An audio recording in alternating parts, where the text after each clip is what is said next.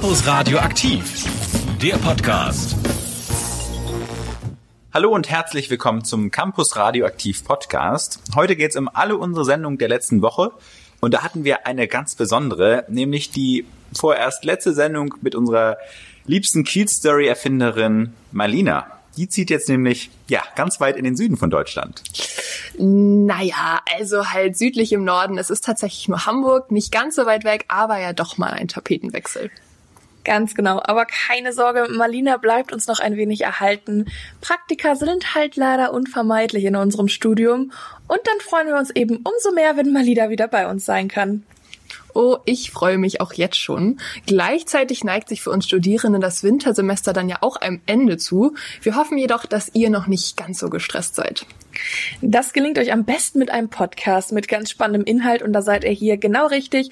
Wir bringen euch tolle Buch- und Serientipps, wir quatschen im Plattenplausch über Zayn Maliks neues Album und natürlich kommt auch der Sport nicht zu kurz.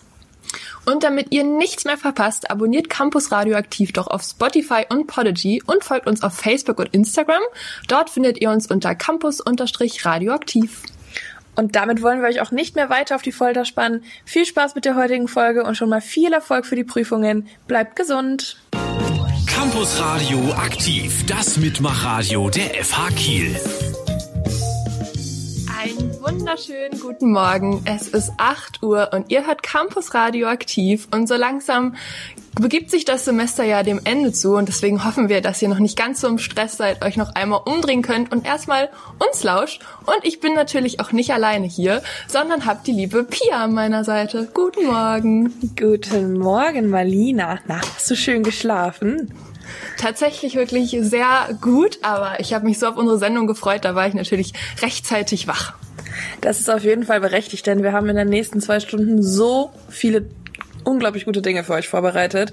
Ähm, ihr könnt auf jeden Fall gespannt bleiben. Wir reden nämlich nicht nur über Lego, sondern auch ganz viel über Musik und über etwaige Streaming-Andienste. Es gibt einen völligen Quatsch, ein paar Buchtipps. Also bleibt auf jeden Fall dran eine Sache, die in unseren Kieler Nachrichten gerade heiß diskutiert wird, ist der Prüner Schlag. Die Krieger Unternehmensgruppe plant in Kiel nämlich zwei Möbelzentren mit insgesamt einer Verkaufsfläche von 48.000 Quadratmetern. Sag mal, Pia, wie hat das ganze Projekt denn begonnen? Ja, der Bau wurde durch einen Bürgerentscheid im März 2014 legitimiert. Dafür sollen nämlich 21 Hektar Kleingärten weichen. Stimmt, der Baubeginn war dann im September 2020. Es entstehen die Möbelhäuser Möbelhöfner und Skonto, welche dann im Jahr 2021 eröffnet werden sollen. Genau, und im Baubeba äh, Bebauungsplan Nummer 988 der Stadt Kiel, welcher eben auch öffentlich einsehbar ist, ähm, steht, dass im unmittelbaren Umfeld vor der Baustelle eine Ausgleichsfläche von etwa 6,2 Hektar ähm, eingeplant ist. Und die soll eben im Sinne des Artenschutzes optimiert und dauerhaft erhalten werden. Kleiner Spoiler, das ist so nicht passiert. Im Zuge der Bauarbeiten wurden diese, wurde diese Fläche dann in einem Zeitraum von circa Ende Oktober bis Dezember 2020 nachweislich mit schwerem Gerät bearbeitet. Dabei wurden Tiere getötet und mehr Bäume gefällt, als eigentlich erlaubt waren. Das ist also ein klarer Verstoß gegen die Naturschutzauflagen und das Bundesnaturschutzgesetz sowie die Baumschutzverordnung. Die Kieler Nachrichten haben in diesem Fall nachgefragt und die Geschäftsleitung von Möbel Höfner hat den Vorfall als Versehen dargestellt. Und in einem weiteren Artikel erklärte Geschäftsführerin Edda Metz, wo gearbeitet wird, passieren auch Fehler. Das ist menschlich. Wir sind ansonsten immer akkurat. Alles klar, ähm, am 11. November 2020 wurde dann ein Arbeiter zu Fuß, aber auch drei Bagger mit Sägearbeiten auf der Ausgleichsfläche gesichtet. Es kann also nicht nur ganz aus Versehen und geschehen sein und es war halt auch nicht nur ein einzelner Bagger. Am 8. Dezember 2020 wurden dann Baumfellarbeiten am Westringen beobachtet und das auf eigentlich einer privaten Grünfläche, die festgesetzt war ähm, und so heißt es im Bebauungsplan eigentlich erhalten werden, werden sollte.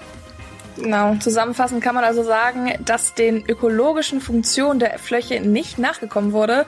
Sie wurde nicht, sondern, äh, nicht auf, sondern eher abgewertet. Wichtig ist also, dass seitens der Stadt sichergestellt wird, dass die Vorkommnisse einfach lückenlos aufgeklärt werden und auch aus welchem Grund dies überhaupt passiert ist. Und auch seitens der Naturschutzbehörde der Stadt Kiel muss halt geklärt werden, wie über drei Monate keinerlei Kontrolle stattgefunden hat. Es gibt dafür bereits eine passende Petition und man wird sicherlich in unseren Tageszeitungen weiter beobachten können, ob es zu einem Bußgeld kommen wird. Einen schönen guten Morgen. Ihr hört immer noch Campus Radioaktiv mit Marlina und Pia. Und so langsam, ich habe es ja gerade schon erwähnt, kommt das Semester einem Ende zu, was ja eigentlich immer ganz herrlich ist. Man sieht, ein Ende ist in Sicht, aber ein bisschen stressig ist es dann ja schon. Aber für uns alle ist die Prüfungsphase doch immer ein bisschen mit Stress verbunden. Aber es gibt ja Methoden, wie man dem entgegenwirken kann. Zum Beispiel schreibe ich mir meinen Tagesablauf immer ganz genau auf, dann weiß ich, was zu tun ist. Und wenn das fertig ist, dann kann man auch einfach mal Feierabend machen. Das ist gar kein Problem. Und sonst würde ich sagen, naja, auch wenn man gerade nicht so viel mit seinen Freunden machen kann, sollte man einfach immer mit denen in Kontakt bleiben, sich austauschen. Pia und ich studieren ja zum Beispiel auch zusammen. Und sich da einfach auszutauschen, wie der Stand des anderen ist, ist doch immer ganz hilfreich. Und sonst hilft es auch einfach immer mal eine Runde spazieren zu gehen, seinen Kopf abzuspalten. Gerade Sport kann da auch immer eine Abhilfe sein. Aber ihr werdet das auf jeden Fall hinbekommen. Wir werden euch da weiter unterstützen und deswegen habt ihr jetzt ja erstmal zwei Stunden mit uns, die ihr einfach abschalten könnt. Ach ja, einfach mal den Kopf abspalten. Auf jeden Fall war die Prüfungsphase das Thema Nummer eins in dieser Woche, so auch in unserer Sendung am Freitag. Ähm, ja, das hört ihr nämlich in der vierten Sendung der Woche mit Naomi und Lasse und ja, der anstehenden Prüfungsphase. Man kann es irgendwann einfach nicht mehr verleugnen als Student oder als Studentin, dass mal jetzt tatsächlich auch die Klausuren anstehen, obwohl sie ja jetzt hauptsächlich online sind oder eben ein bisschen verschoben, aber sie werden mit Sicherheit nicht ausfallen. Aber äh, was ein bisschen ausfällt, ist das Lernen in der Gemeinschaft hier, äh, vor allem in der Bibliothek oder auf dem Campus. Aber ja, Naomi, ich habe gehört, du hast da einen Trend entdeckt, ähm, der jetzt so ein bisschen wieder viral geht, den gibt's jetzt aber auch schon etwas länger, wo man sich irgendwie selber dabei filmt. Wie genau sieht das aus? Erzähl doch mal. Richtig, genau. Also für all diejenigen, die nicht alleine lernen wollen oder lieber in der Bibliothek lernen wollen, das jetzt aber nicht können, können sich auf YouTube Menschen angucken, die mit ihnen zusammen gemeinsam lernen. Das Ganze nennt sich Study with Me. Und da sitzen die einfach vor ihren Kameras und filmen sich dabei, wie sie irgendwelche Bücher lesen und sich da Notizen machen. Und das ist ganz, ganz ruhig. Das ist sehr, sehr entspannt. Also für die Leute, die nicht alleine lernen können, ist das eine perfekte Lösung. Es gibt es tatsächlich schon eine Weile, aber man kann das jetzt natürlich auch wieder auskramen. Passt ja jetzt zur Zeit.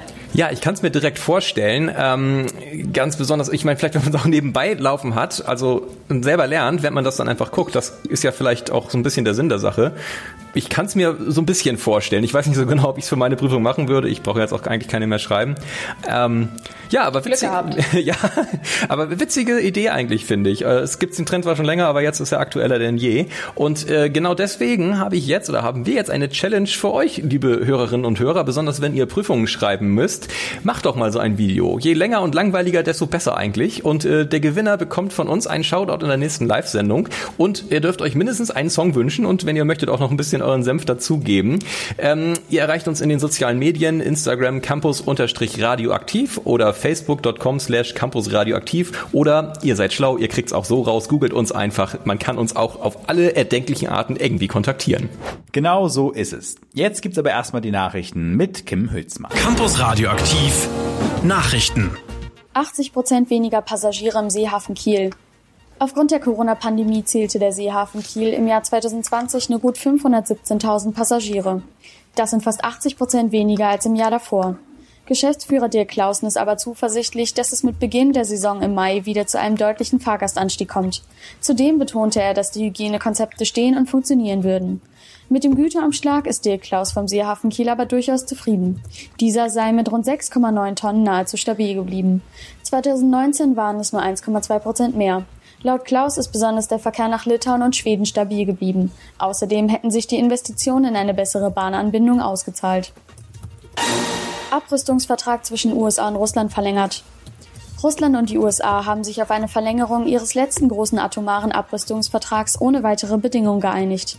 Der New Start-Vertrag werde um fünf Jahre ohne irgendwelche Zusätze verlängert, so das russische Außenministerium. Unter Bidens Vorgänger Donald Trump hatte Moskau zuletzt kaum noch Hoffnung auf eine Rettung des Vertrags über die Begrenzung von Atomwaffen gehabt, der am 5. Februar ausgelaufen wäre. Jen Psaki, die Pressesprecherin des Weißen Hauses, sagte zudem, dass US-Präsident Biden im Telefonat mit Wladimir Putin weitere besorgniserregende Themen angesprochen habe, wie unter anderem die Vergiftung von Alexei Nawalny und die Behandlung friedlicher Demonstrantinnen und Demonstranten durch russische Sicherheitskräfte. Sport. Walddörfer SV im DFB-Pokal. Die Amateurfußballerinnen des Walddörfer SV empfangen am Samstag um 15 Uhr Bundesligaspitzenreiter FC Bayern München zum Achtelfinalduell im DFB-Pokal der Frauen. Ein Weiterkommen der Hamburgerinnen wäre eine Riesensensation. Getreu dem Motto, wir haben keine Chance und die wollen wir nutzen, gehen die Walddörferinnen in das Duell mit dem FCB, sagte Keeperin Moana Michelsen. Wind und Wetter. Sag mal, lieber Olli, wie wird denn eigentlich das Wetter an den nächsten Tagen? Ja, ich soll jetzt hier Wetter machen. Okay, alles klar. Also ich sehe mal zu, dass ich das hinkriege. Also heute ähm, bleibt es wie auch die nächsten Tage so mit Temperaturen um den Gefrierpunkt, ähm, also tagsüber und auch nachts natürlich ein wenig winterlich noch. Heute mit äh, teilweise auch sonnigen, aber auch bewölkten Passagen. Morgen kann es dann so gegen Nachmittag ein ganz klein bisschen Schnee geben, wenn die Temperaturen entsprechend niedrig sind. Das wird wahrscheinlich so lokal sehr unterschiedlich sein, wo es als Schnee und wo es dann als äh, Regen runterkommt. Und am Wochenende haben wir vorwiegend sonnige Passagen, aber auch hier bleiben die Temperaturen eher winterlich. Na, wenn das so ist, dann am besten ab aufs Sofa und sich ein paar Serien reinziehen. Unser lieber Netflix-Niklas hat äh, einen wunderbaren Serientipp diese Woche für uns dabei. Was hast du denn dabei, lieber Niki? Heute mal kein Film, sondern eine Serie. Nicht nur das ist eine Premiere, sondern die Serie selbst auch. Heute soll es um Wonder Vision gehen. Ich versuche euch die Serie nahezubringen, ohne zu spoilern, denn es handelt sich um eine Marvel-Serie, also Superhelden und epische Filme en masse. WandaVision markiert den ersten Sitcom-Eintrag innerhalb des Marvel Cinematic Universe und läutet den Startschuss in eine neue Ära des Franchise ein. Phase 4 beginnt und altbekannte wie neue Charaktere werden uns näher vorgestellt, nachdem wir zuletzt von liebgewonnenen Figuren Abschied nehmen mussten. Alle Nicht-Nerds werden jetzt fragen, was ist denn Phase 4? Kurzer. Das Marvel Cinematic Universe oder kurz MCU ist in Phasen eingeteilt. So beginnt die filmische Reise in Phase 1 2008 mit dem ersten Iron Man Film und Ende 2012 mit Marvels Avengers. So lassen sich alle Filme in bislang drei Phasen einteilen. Back to Topic. Mit dem Fokus auf Wanda Maximoff alias Scarlet Witch und Vision wird uns gleich zu Beginn eine heile Welt vorgespielt, die die beiden Hauptfiguren als frisch gebackenes Ehepaar in einer typischen US-Vorstadt in den 1950er Jahren zeigt. Das Setting ähnelt damaligen US-Sitcoms und besticht durch Schwarz-Weiß-Optik und eine 4 zu 3 Auflösung. Wir sind schon ein ungewöhnliches Paar, nicht wahr? Wir beide haben weder ein Lied oder gar Eheringe. Aber das könnten wir ändern. Ich will. Willst du? Ich will. Ein reizendes Pärchen, grad frisch getraut. Das kam aus der Großstadt hier an. Statt den Fokus auf Action und aufwendige Spezialeffekte zu legen, erwartet uns in dieser Serie eine zeithistorische Hommage an die Sitcoms der letzten 70 Jahre. Außerdem beeindruckt die Serie mit historischen Spezialeffekten sowie einem intimen Setting, das eng mit der Psyche der gezeigten Helden verknüpft ist. Punktuell bricht dieses Setting bewusst auf und zeigt, dass die Welt lediglich ein Konstrukt ist. Dies geschieht durch den gezielten Einsatz von Farben und Gegenständen. Also, was macht eine alleinstehende Frau wie du mit so einem großen Haus? Ich versichere dir, ich bin verheiratet mit einem Mann. Er ist ein Mensch und groß. Wanda. What's it drink? And I run. Wipe the sleep out the Wir sind schon ein ungewöhnliches Paar, nicht wahr? Oh, ich glaube, das stand immer außer Frage. Wir wissen einfach nicht, was uns erwartet. Mit jeder Folge springt das Setting in eine andere Dekade der TV-Sitcoms. Die ersten Folgen widmen sich so den 1950ern, 60ern und 70ern. Beispielhaft gelten Verliebt in eine Hexe und Drei Mädchen und drei Jungen als spirituelle Vorlage für die Kulissen, die Kostüme und die grobe Handlung. Charmante Gags, große Detailverliebtheit und eine gekonnte, spannungsvoll inszenierte, übergeordnete Handlung begünstigen diesen innovativen Ansatz, der zu keiner Minute langweilig wird. Stellt euch sowohl auf witzige Gags als auch darauf ein, aus der Idylle gerissen zu werden. WandaVision überzeugt als erste Serie des MCU mit Eröffnungsfolgen, die sich keiner Konvention beugen und trotzdem für eingefleischte Fans Lust auf mehr machen. Das haben wir gut hingekriegt, finde ich. Oh, das Das wird sicher ein Riesenspaß. Und jetzt geht es hier weiter mit einer wunderschönen Kiel-Story. Campus Radioaktiv. Kiel Story. Ja, und wir steigen auch direkt ein. Sag mal, Pia, bist du eigentlich oft mit dem Fahrrad unterwegs? Ja, klar, gerade hier in Kiel bietet sich das ja auch einfach an. Ähm, man ist überall richtig schnell, wo man einfach auch nur sein könnte. Ähm, ich muss nur sagen, dass mir die Hügel schon so ein bisschen auf die Nerven gehen. Da bin ich doch schon ein bisschen schnell außer Puste. Ja, frag mal nach. Als ich damals nach Kiel gezogen bin, dachte ich, dass hier ja eh nur Flachland ist. Aber da hat mich Kiel dann ja doch eines Besseren belehrt. Und ich habe mich auch mal schlau gemacht. Tatsächlich sind diese Hügel eiszeitliche Erhebungen. Es handelt sich hierbei um einen Teil des schleswig-holsteinischen Hügellandes und auch des östlichen Hügellandes, was also so wird's auch genannt. Ähm, es gibt oder das sind die alten Endmoränen und Jungmoränenlandschaften, falls ihr das aus dem damaligen Erdkunderich noch etwas sagt. Boah, ich muss gerade ganz tief in meinem Hirn danach graben, aber ich glaube, das sind die ehemals vergletscherten Gebiete, oder? Ganz genau, Respekt. Ähm, auf aufgrund dessen entstehen dann nämlich auch die Erhebung und Senkung in diesen Gebieten. Und Teile der Hügelkanten liegen direkt an der Förde, wurden also durch die Ostsee abgebrochen und Steilufer wurden ausgeformt. Zum Beispiel war das vom Ausbau der Promenade nördlich der Bellevue der Fall. Das kann ich mir echt gut vorstellen. Ich meine, dort an der Kiellinie gehe ich ja schon öfter mal spazieren. Heute ist der Höhenunterschied ja auch gar nicht mehr so groß. Da hast du recht, aber im Stadtbild kann man manche Erhebungen und Hügel durch die Bebauung auch nicht mehr ganz so wahrnehmen. Der Name ist teilweise das Einzige, was noch auf ansteigende Straßen hinweist. Dazu zählt dann zum Beispiel der Lehmberg, der nach alten Flurbezeichnungen benannt wurde. Flurbezeichnungen? Ich dachte, es geht um Straßen. Ja klar, die Flurbezeichnung, auch Flurname, ist ein kleinräumiger Teil der Landschaft. Sie unterteilen ein Gelände und helfen bei der Orientierung. Dabei geht es um kleine geografische Einheiten wie Berge, Wälder, Täler, all sowas. Alles klar, also das heißt, der Lehmberg sollte namentlich an eine einstige Erhöhung erinnern. Ganz genau. Die Straße zwischen dem Knoper Weg und der Holtenauer ist ja auch heute noch leicht abschüssig und die ursprüngliche Flurbezeichnung war Lehmburs oder Lehmbergskoppel, was sich dann zu Lehmbruck und letztendlich, wie wir es heute kennen, zu Lehmberg abänderte. Das heißt, diese Straße gibt's halt auch schon echt lange.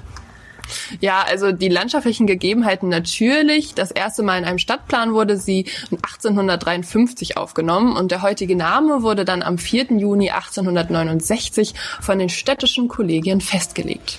Okay, und hat sich seitdem noch irgendwas am Lehmberg getan? Es gibt da tatsächlich eine ganz spannende Geschichte. Wenn man den Lehmberg zum Knoperweg, also hochschaut, befindet sich auf beiden Seiten Häuserreihen. Ganz unscheinbar eigentlich. 1987 befanden sich auf der rechten Seite noch die Lörrerhäuser, also Häuser der Möbeltischlerei Lörrer. Diese sollten jedoch der Verbreitung der Straße weichen. Und was haben die ähm, Vermieter einfach so mit sich machen lassen? Auf gar keinen Fall. Die Häuser waren noch zwei bis drei Monate besetzt, jedoch verschwanden nach und nach dann doch die einzelnen Mieter und zogen weg. Als der allerletzte Mieter dann in den Urlaub fuhr, begann die Stadt damit, eines der ersten Häuser abzubrechen.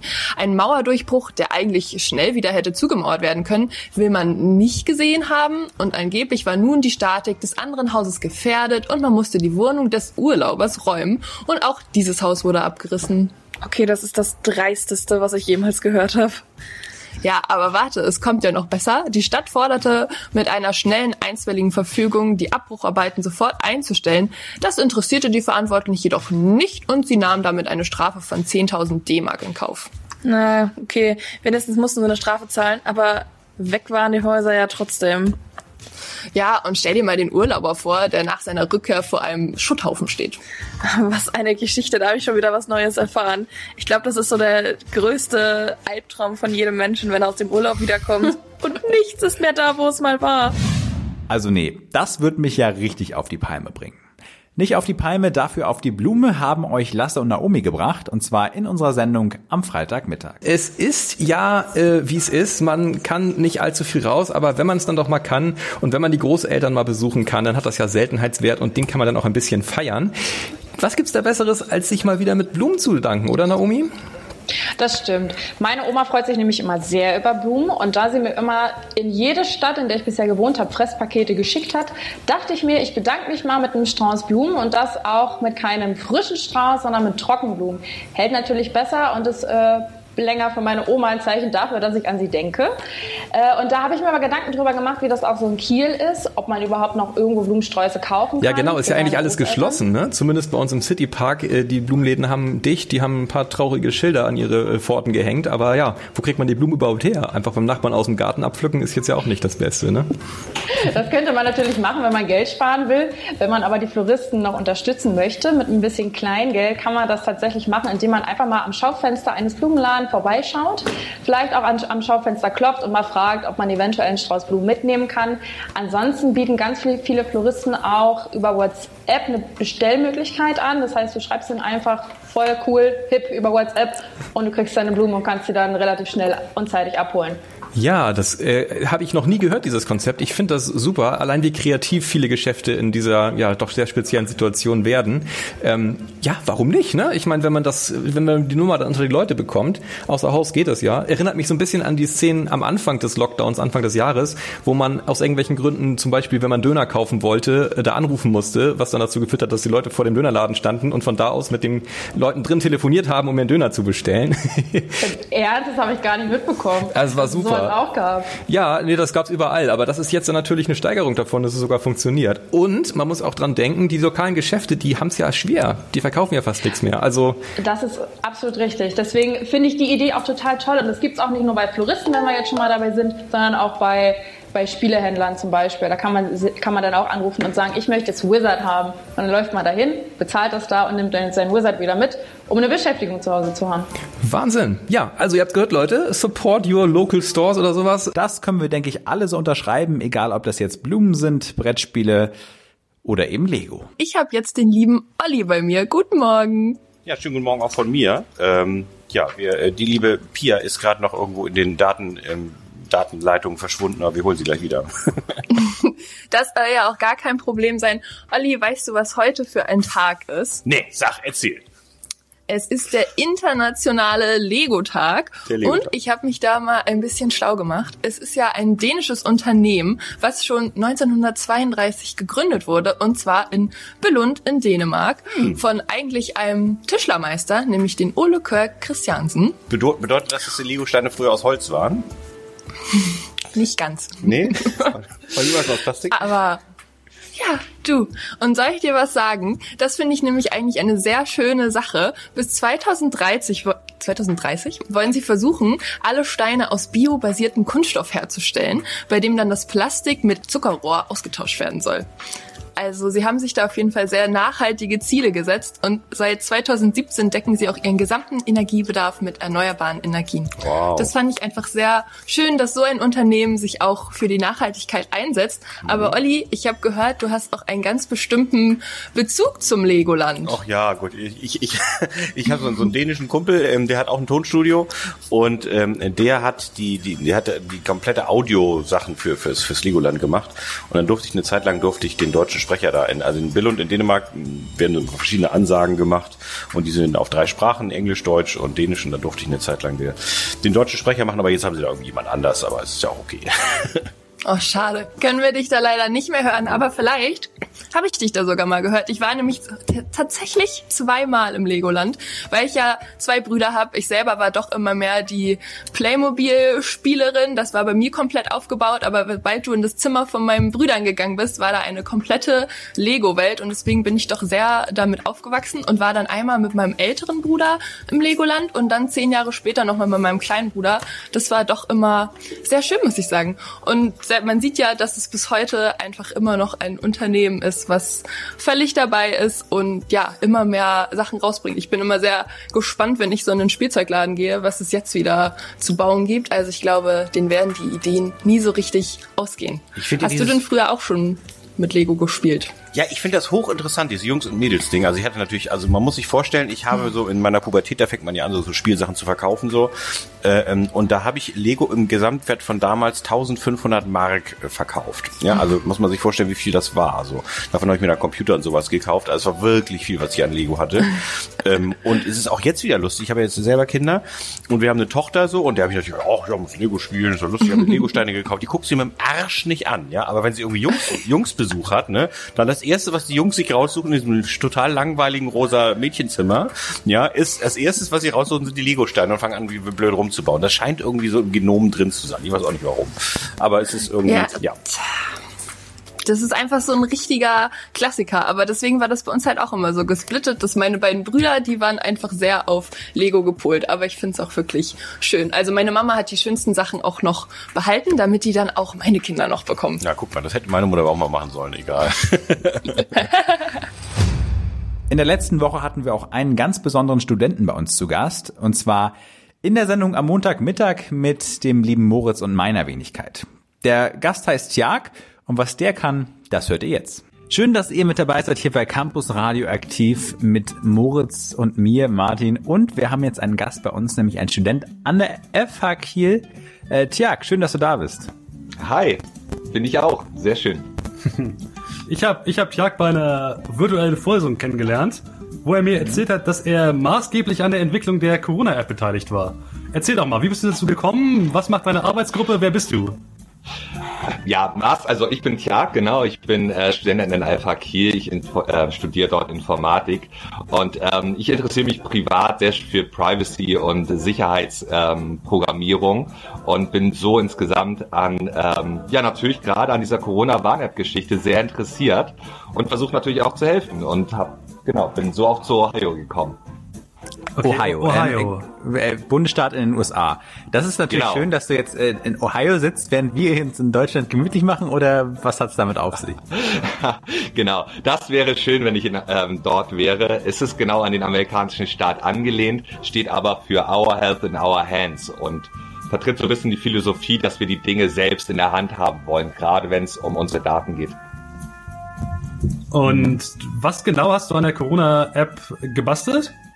Ja, in der Situation, als ähm, wir noch gar nicht wussten, wo wir mit dieser, mit dieser App-Technologie überhaupt per se helfen können, gab es ganz, ganz viele Herausforderungen, nämlich ob man GPS nutzen möchte oder lieber Bluetooth, dann ganz viele technische Fragestellungen. Ähm, und uns war sehr wichtig, dass der Nutzer bzw. die Bürger im Fokus stehen und geschützt werden durch ihr, also ihre Daten geschützt bleiben. Und ähm, dafür haben wir mit der TCM Coalition einen Algorithmus entwickelt, der von SAP genutzt wurde äh, bzw. wird. Und genau, das ist so unser Fokus, die Fragestellung der Bürger.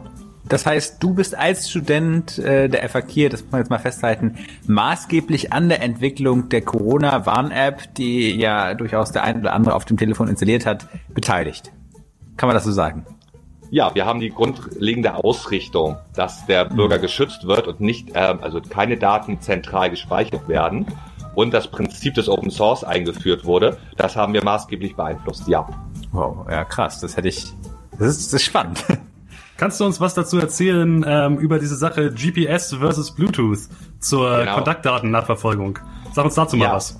Hm, Genau, da hat man diese beiden Begriffe Tracking und Tracing. Tracking ist dann der Begriff, dass ich ganz genau weiß, wo du zum Beispiel bist. Ähm, wobei Tracing dann die Fragestellung beantwortet, mit wem du bist. Also nicht Hm. wo, sondern wen du getroffen hast. Und das Schöne an der dezentralisierten Version, die wir ähm, sozusagen als dem Algorithmus nutzen, ist, dass man halt dich nicht zurückverfolgen kann und diese Auswertung nur auf deinem Smartphone ähm, passiert. Also Mhm. die SAP gar nicht weiß, was du machst, Mhm. sondern nur du informiert wirst, falls du krank bist. Ganz, ganz wichtig, um eure Privatsphäre zu schützen. Äh, SAP ist das Unternehmen, das das entwickelt hat, ne? Also so habe hab ich richtig verstanden. Genau, ähm, die Robert, das Robert-Koch-Institut ist sozusagen in führender Position und berät ähm, unsere Minister dazu und die SAP, genau, SAP ähm, programmiert. Du hast gerade über die Linux Foundation geredet. Was ist das? Was sind die Vorteile? Was, was bringt mir das? Genau. Linux Foundation steht für Open Source, für offenes Denken und vor allen Dingen ähm, seine Ergebnisse teilen. Die Frage ist natürlich, warum sollte ich was hergeben, wenn, wenn ich selbst was gemacht habe? Ganz einfach, damit man partizipieren kann und gemeinsam große Probleme lösen kann. Und das ist ein Mindset, was wir von der Linux Foundation gelernt haben und ähm, dadurch dann auch den Kontakt bekommen haben und als dritte Universität überhaupt aus Deutschland ähm, nun auch Teil der Linux Foundation geworden sind. Also amerikanisches Open Mind Mindset in Deutschland. Also das, ich kann mir das so vorstellen, dass es sozusagen eine Vereinigung ist, wo man halt so äh, Sachen austauscht. Äh, Genau. IT-Kram. Ja? Genau. Es ist schon ziemlich, ziemlich nerdy, aber ganz, ganz große Projekte wie Kubernetes bzw. Node.js und so weiter müssen irgendwie organisiert werden und das macht die Linux Foundation. Und deswegen können wir zum Beispiel Netflix nutzen. Alles klar, also das äh, klingt für mich jetzt als äh, Laien sehr kompliziert, ähm, macht aber überhaupt nichts. Ähm, ihr habt aber noch ein anderes Projekt, worüber wir sprechen wollen, nämlich habt ihr einen Roboterarm gebaut. Irgendwie ein Arm von einem Roboter. Ich meine, es gibt ja viele Roboter überall. Warum jetzt gerade ein Roboterarm und nicht eine Roboternase? genau. Also aus der aus der Erfahrung der äh, unserer Programmierungsgeschichten mit der Corona-Warn-App und auch unserer eigenen Programmierung äh, waren sehr sehr viele Fragen offen. Bluetooth ist das äh, Modul, was man technisch nutzen kann, um energiesparend Tracing zu ermöglichen. Also überhaupt Mhm. diese Technologie erst zu nutzen. Ja, genau. Ähm, leider ist das, jeder hat Bluetooth, jeder kennt es für Musik und so weiter. Es wurde nie dafür gemacht, ähm, wirklich Distanzen zu messen. Und da hilft jetzt der Roboterarm. Hä? Genau. Also stell dir einfach einen Raum vor, ähm, wo 19 Sensoren drin verteilt sind an den Wänden. Und in der Mitte ist ein Roboterarm, der jeden Punkt in diesem Raum abmisst und versucht, ein, das beste, ähm, ja, die beste Einstellung zu finden, ähm, um die Distanz zu messen. Die ist ja sozusagen schon bekannt aus dem Raum. Und aus diesen Informationen können wir einen Algorithmus entwickeln, der ähm, dann noch besser ähm, zum Beispiel hilft in der Corona-Warn-App, dann Distanzen zu messen, genauer und sicherer und damit dann ähm, auch ja, gegen Covid zu kämpfen. Das heißt, ihr nutzt das quasi, um, um die Corona-Warn-App zu verbessern. Also, wir werden es Mensch, der Menschheit sozusagen kostenlos zur Verfügung stellen. Das ist im Grundprinzip, ähm, wenn dann SAP das nutzen möchte, gerne. Äh, aber es soll natürlich jedem anderen auch zur Verfügung stehen. Ah, crazy, crazy. Gibt es eine optimale, optimale Raumform gegen Corona sozusagen? Sollte ich mich lieber im runden Raum aufhalten oder alle Neubauten nur noch mit äh, sechseckigen Räumen? Was machen wir da? Ja, genau. Also um das noch einmal zu klären, was, was wir, warum wir das machen. Die Genauigkeit der Corona-Warn-App oder insgesamt dieser Technologien, die es gibt, ist ungefähr bei 60 Prozent, was leider ziemlich ungenau sind. Und genau das Problem wollen wir lösen und auf eine Genauigkeit von über 90 Prozent kommen. Und ja, leider den perfekten Raum gibt's nicht. Es gibt leider sehr, sehr viele doofe Situationen. Ähm, aber wir werden auf jeden Fall damit dazu beitragen, dass wir es zwar nicht verhindern können, Infektion, aber sie zu rekonstruieren, um damit dann Nutzer schneller zu informieren, ob sie krank sind oder nicht. Äh, tja, bis hierhin erstmal vielen lieben Dank für deinen Einblick in deine Arbeit. Ähm, ich meine, es gibt ja viele tolle Projekte, die Studenten an der FH irgendwie unterstützen und mitmachen. Ähm, das war jetzt mal ein ganz neuer Einblick. Ich wusste nicht, dass wir jemanden haben, der an der Corona-Warn-App in diesem Sinne beteiligt war. Kurze Frage, äh, wenn ich jetzt noch mehr Bock habe, darüber zu erfahren und äh, vielleicht mich mehr ins Thema reinwühlen möchte, wo kann ich mehr über euch erfahren und euch unterstützen? Wo muss ich da hinschauen? Genau, geht dann bitte auf unsere Seite ohio.de, also Ohio wie der amerikanische Staat, nur mit einem H am Ende, .de. Da findet ihr alle Informationen und ihr könnt uns sehr gerne anschreiben, um dann wirklich Nerd äh, Tech Talk zu betreiben. An dieser Stelle nochmal ein fettes Danke an Tiag, dass du bei uns in der Sendung warst. Und nach diesem ganzen technischen Input brauchen wir jetzt ein bisschen Entspannung. Hier gibt's die Folge der Woche von unserem völligen Quatsch. Campus Radio aktiv. Das ist natürlich völliger Quatsch. Flecken gibt es ja hunderte. Der Fleck auf Omas Tischdecke, der Großflecken in Neumünster. Oma wohnt auch seit neuestem in einer Flecke-Einrichtung, aber sie ist noch sehr mobil und flexibel. Aber muss man deswegen auch gleich wegheiraten? Ich weiß ja nicht. Sind doch alles alte Kamellen, oder? Die Redewendung jemanden vom Fleck weg heiraten kommt aus dem 18. Jahrhundert. Definitiv nein. Jemanden vom Fleck weg heiraten stammt aus dem 18. Jahrhundert? Nein. Äh, das ist wiederum ganz einfach. Früher war alles dreckiger.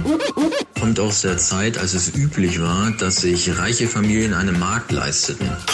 Nein. Vom Fleck weg heiraten kommt von einer anderen Redensart, nämlich nicht vom Fleck kommen. Ja, das finde ich nicht gut. Da war es so, wenn eine Ehe geschlossen wurde, war es der Frau möglich, aus ihrem Heimatort wegzukommen. Es war also die Möglichkeit für sie rauszukommen von ihrem kleinen Flecken. Vorehelicher Geschlechtsverkehr äh, war ja lange Zeit ein Schandfleck. Wenn also sich die Biologie durchgesetzt hat, dann äh, konnte man diesen Schandfleck eben tilgen, indem man quasi den Fleck weggeheiratet hat. Bezeichnet die Verheiratung von ungezogenen Söhnen aus gutem Hause, um deren Schandflecke aus der Vergangenheit zu übertünchen. Der Begriff wird ja benutzt, wenn äh, Menschen gesellschaftlich nicht vorankommen. Und äh, wenn man da raus will, indem man jemanden heiratet, der einen gesellschaftlichen Aufstieg ermöglicht, dann äh, hat man vom Fleck weg geheiratet. Das geht doch nicht. Wenn die Magd dann ohne Vorwarnung das Haus verließ, um zu heiraten, sagte man, sie wurde vom Fleck weg geheiratet, da sie nicht einmal mehr Zeit hatte, das Haus sauber zu machen. Menschen, die in diesem Dreck gewohnt haben, die kann man sozusagen wegheiraten, um sie in bessere Umstände zu bringen und deswegen vom Fleck wegheiraten. Das ist natürlich völliger Quatsch. Falsch reflektiert, das können wir so leider nicht durchgehen lassen. Vom Fleck weg heiraten kommt, einige hatten es ja fast richtig. Stammt aus dem 18. Jahrhundert. Ja, legen wir noch mal 100 Jahre drauf. Im 19. Jahrhundert lernten viele Mädchen das Sticken, Nähen und Stopfen. Dazu verwendeten sie ein Stoffstück, einen sogenannten Flecken. Ihre Arbeiten mussten sie der künftigen Schwiegermutter zeigen. Erst wenn diese mit den Stopf-, Näh- und Stickkünsten der künftigen Schwiegertochter einverstanden war, durfte die Ehe geschlossen werden und das Mädchen wurde somit vom Fleck weg geheiratet. Wieder was gelernt. Bleibt mir noch zu sagen, ich wäre sehr phlegmatisch, wenn Sie nicht das nächste Mal wieder einschalten bei... Das ist natürlich völliger Quatsch. Die liebe Pia versorgt uns ja seit neuestem mit den Reviews zu den verschiedensten Alben und hat uns auch heute wieder etwas Neues mitgebracht. Pias Plattenplausch. Danke für den wunderbaren Obdu, lieber Olli. Äh, ja, ich muss für mich was gestehen. Als ich jünger war, war ich der vermutlich größte One Direction Fan der Welt. So richtig mit stundenlang anstehen und auf ein Autogramm hoffen. Fun Fact, ich stand damals neun Stunden bei Regen mit gut 5000 anderen Fans auf einem Platz in Köln, der nur für knapp, ich würde sagen, 1000 ausgelegt ist. Ich habe natürlich auch kein Autogramm bekommen, aber ganz viele Massenpaniken miterlebt. Ähm, aber seitdem One Direction nicht mehr ist, verfolge ich die fünf Jungs trotzdem noch ein wenig auf ihren Solo-Karrieren und war dementsprechend sehr erfreut, als ich gehört habe, dass Zayn Malik sein drittes Studioalbum veröffentlicht hat. Und Nobody's Listening ist am 15. Januar 2021 erschienen. Okay, Pia, das ist ja tatsächlich etwas, was ich nicht von dir wusste, aber schön. Einige Hits von Zayn Malik kenne ich natürlich auch, so wie Pillow Talk oder sein Feature mit Taylor Swift, das Till Dawn, kennt ja wirklich einfach jeder. Wie klingt denn so das neue Album? Ja, seit diesen Songs ist echt einiges an Zeit vergangen und das hört man auch im Sound vom neuen Album. Mir ist es echt super schwer gefallen, den Sound und auch die Genres zu bestimmen. Ich würde das Ganze als einen Mix aus Pop und R&B beschreiben, wobei ja heute sowieso immer sehr viel vermixt wird. Ja, das klingt ja auch schon mal nicht schlecht. Worum geht's denn? Sex. Ganz, ganz viel Sex. Äh, Windowsill beispielsweise startet mit der Line Fucking on the countertop, window to the floor, was den Nachbarn natürlich auch noch einen schönen Ausblick gibt. Und in Vibes macht das Ex-Boyband-Mitglied ebenfalls sexuelle Anspielungen. Er singt unter anderem Need You Here, Mind Running Wild, We Touch and Slow, Just Say the Word, I'm Ready to Go. Ähm, ich habe auch das Gefühl bekommen, dass viele der Songs über seine On-Off-Beziehung zu Gigi Hadid geschrieben worden sind. Okay, das hätte ich tatsächlich nicht erwartet. Ich dachte eigentlich immer, dass seine Fans eher jünger sind und da passen solche, naja, sehr offensiven Texte irgendwie nicht so richtig dazu. Nee, absolut nicht. Deswegen war ich auch ein bisschen überrascht. Wobei natürlich auch auf seinen anderen beiden Alben einige Anspielungen gemacht worden sind. Ich meine, Pillow Talk ist da eigentlich das allerbeste Beispiel. Ähm, es geht aber nicht nur um Sex und Liebe, auch Drogen werden mal eingeworfen. Ähm, Im ersten Track des Albums Calamity rappt er so ein bisschen vor sich hin und macht eben auch Anspielungen auf Cannabis. Also ich bekomme so ein bisschen das Gefühl, dass ihm ziemlich egal ist, wer seine Songs hört. Absolut. Aber ich habe das Gefühl, dass er äh, genau dort angekommen ist, wo er hin wollte. Die ersten ein, beiden Alben waren sehr gegensätzlich und man hatte so ein bisschen das Gefühl bekommen, dass er nicht wusste, ob er theatralisch oder doch chartmäßig unterwegs sein will. Aber ich glaube, inzwischen hat er seinen Sound gefunden. Und wie findest du das Album jetzt so insgesamt? Lohnt es sich reinzuhören? Ja und nein. Also ich muss sagen, dass ich persönlich ein wenig gelangweilt war. Ja, es sind ganz nette Songs dabei wie Better oder Unfuncquittable. Ähm, aber insgesamt gibt es halt keine wirklichen Überraschungen. Es plätschert alles vor sich ein bisschen vor sich hin. Und ich muss sagen, dass ich eigentlich ganz froh sei, war, dass es dann wirklich vorbei war. Äh, mit elf Songs in nur 35 Minuten ging es dann auch ganz schnell. Ähm, ich mag einfach mal einen Tempowechsel und den bekommt man bei Nobody's Listening definitiv nicht. Eine Sache, die mir aber tatsächlich echt gut gefällt, ist die Tatsache, dass es absolut nicht überproduziert ist. Man hört also seine wirklich unglaublich tolle Stimme und es wirkt eben auch aufgrund der Texte sehr intim. Ja, alles klar. Vielen Dank, Pia. Ich würde da auf jeden Fall super gerne mal reinhören, um zu gucken, ob ich es ähnlich sehe, so wie du. Ja, Also man muss ja sagen, wenn Pia hier Musik vorstellt, dann lohnt es sich eigentlich immer, da einfach mal einen Blick drauf zu werfen. Wenn ihr lieber lesen wollt, kommt jetzt hier Ginas Buchtipp seit neuestem Jahr mit dem wunderschönen Opener. Campus Radio aktiv. Cox Klappentexte. Passend zum Wochenende gibt es jetzt einen brandneuen Buchtipp von Gina für euch, mit dem ihr euch vielleicht die Zeit am Wochenende zu Hause ein bisschen versüßen könnt. Äh, guten Morgen, Gina. Ich bin gespannt, was du diese Woche für einen Schmöker im Gepäck hast. Hallo, ihr beiden. Ich habe eine Frage an euch. Wolltet ihr auch schon mal endlos lange Sommerferien haben? Boah, ja, ich glaube, das war wohl der Traum von jeder Sch Schülerin und jedem Schüler und auch jedem, natürlich jedem Studierenden. Ähm, was hat das aber jetzt mit einem Buchtipp zu tun? Der Autor meines heutigen Buchs beschreibt sehr genau und im Detail, wie die westliche Upper Middle Class ihre ewig langen Sommerferien im kleinen, wesentlich ärmeren griechischen Hydra verbringt. Das Buch, von dem wir reden, heißt Welch schöne Tiere wir sind und ist geschrieben vom Briten Lawrence Osborne.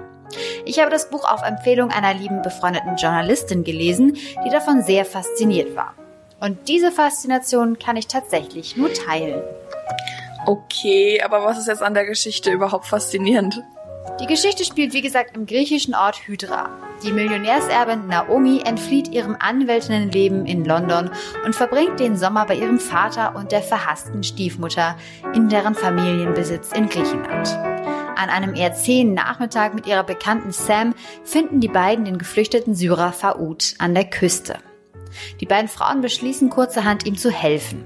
Naomi sieht in Fauds Not eine Chance, es ihrer ungeliebten Familie heimzuzahlen und überredet Faud zu sehr unsittlichen Taten mit schweren Folgen. Hm, also im ersten Moment klang das für mich nach Sommerroman, jetzt eher wie ein Krimi. Da hast du auch tatsächlich ein bisschen recht. Der Roman startet meiner Meinung nach sehr zäh. Osborne beschreibt sehr, sehr detailliert jeden noch so kleinen Olivenbaum und ich habe das Buch schon beinahe zur Seite gelegt. Nachdem sie dann aber Faoud entdecken, nimmt das Buch an Fahrt auf. Die düsteren Züge in Naomis Person entwickeln sich immer weiter. Im Laufe der Story wird es zu einer Art Thriller, schließlich zu einem Road-Movie, kann man schon sagen. Man kann in welch schöne Tiere wir sind auch durchaus Parallelen zu der griechischen Mythologie Nausicaa finden. Nausicaa kümmert sich wie Naomi um einen Schiffbrüchigen, der sich später als der Held Odysseus entpuppt, den ihr sicherlich alle kennt. Ganz so ein Klassiker in der Literatur- und Weltgeschichte ist Osborns Geschichte wohl noch nicht, aber das Potenzial hat sie dazu allemal. Okay, also Sommerromanze, Thriller und Liebe. Alles in einem. Wem würdest du dieses Buch denn überhaupt empfehlen? Absolut. Ich würde das Buch allen empfehlen, die sich für persönliche Schicksale interessieren. Welch schöne Tiere wir sind, porträtiert auf sehr besondere und intime, aber auch geheimnisvolle Weise eine sehr verzweifelte Person. Wobei genau genommen alle Charaktere etwas Ungewöhnliches haben. Wenn ihr euch bisher bei unangenehmen Themen eher schwer getan habt, dann empfehle ich euch dieses Buch. Einige Erzählstränge sind sicherlich nicht angenehm, manchmal hinterfragt man sich selbst und die Gesellschaft, aber eine neue Perspektive schenkt euch dieses Buch auf jeden Fall. Leider sind unsere, ja, vorerst letzten zwei Stunden gemeinsam bei dieser wundervollen Sendung vorbei, Marlina. Wie geht's dir damit? Es ist schon ein bisschen komisches Gefühl, aber ich äh, will ja jetzt nicht vorweggreifen, aber in vier Monaten sind wir dann ja wieder zusammen und ich finde, dann machen wir wieder eine Sondersendung so, dass wir zurück sind. Daraus kann man ja auch viel rausschlagen. Das finde ich auch. Und ich meine, du hast ja noch nicht deinen Abschluss fertig, sondern äh, bist jetzt erstmal nur im Praktikum. Dementsprechend äh, werden die HörerInnen ähm, auf jeden Fall noch einiges von uns hören in Zukunft. Ähm, ich bin auch noch hier, das heißt, ich werde noch ein paar Sendungen machen. Da braucht ihr euch gar keine Sorgen machen. Aber ich finde, wir hatten eine wunderbare letzte Sendung zusammen.